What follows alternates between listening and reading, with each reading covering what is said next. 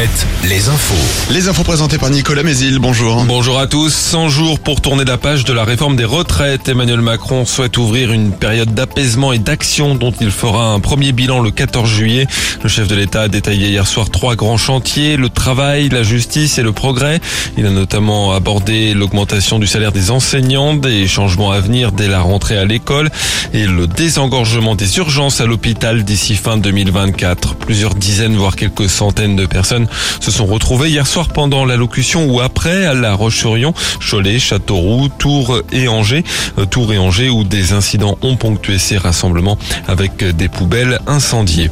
Le service des urgences de Fontenay-le-Comte est contraint de fermer la nuit prochaine de 20h30 ce soir à 8h30 demain matin en cause le manque de personnel médical.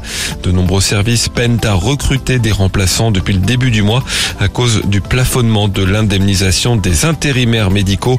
Les usagers doivent appeler le 116 117 ou le 15 en cas de problème.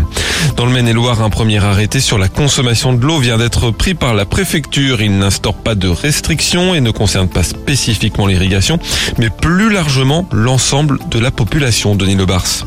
Oui, le Maine-et-Loire fait partie de ces départements dont les nappes phréatiques ont été insuffisamment remplies ces derniers mois, malgré les pluies de mars et de début avril. La préfecture indique que la situation hydrologique n'est pas catastrophique, mais qu'elle reste en dessous de la moyenne saisonnière. Cet arrêté, en effet, s'adresse à tous. Le préfet du Maine-et-Loire appelle à faire preuve de sobriété avec la consommation de l'eau, en particulier à la maison et dans les jardins. Ce genre d'appel est lancé généralement au milieu de l'été. Il s'agit cette fois d'anticiper un éventuel nouvel épisode de sécheresse. Et rappelons que l'Indre et l'Indre-et-Loire sont déjà placés en vigilance aussi.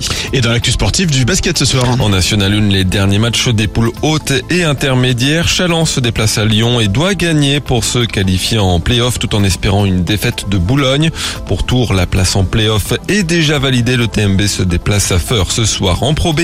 Angers joue à Chalon en Champagne de son côté pour acquérir la certitude du maintien. En foot, Orléans s'est incliné 4-1 hier soir contre le leader de National Martigues. C'est le début ce soir des matchs retour des quarts de finale de la Ligue des Champions au programme Chelsea, Real Madrid et Naples AC Milan. Enfin la météo, du soleil, quelques nuages ou brouillards possibles au lever du jour, les maxis 16 à 17 degrés. Alouette, Alouette, le 6-10 le 6-10. de Nico et Julie. Nous espérons que vous allez bien ce mardi. Nous sommes le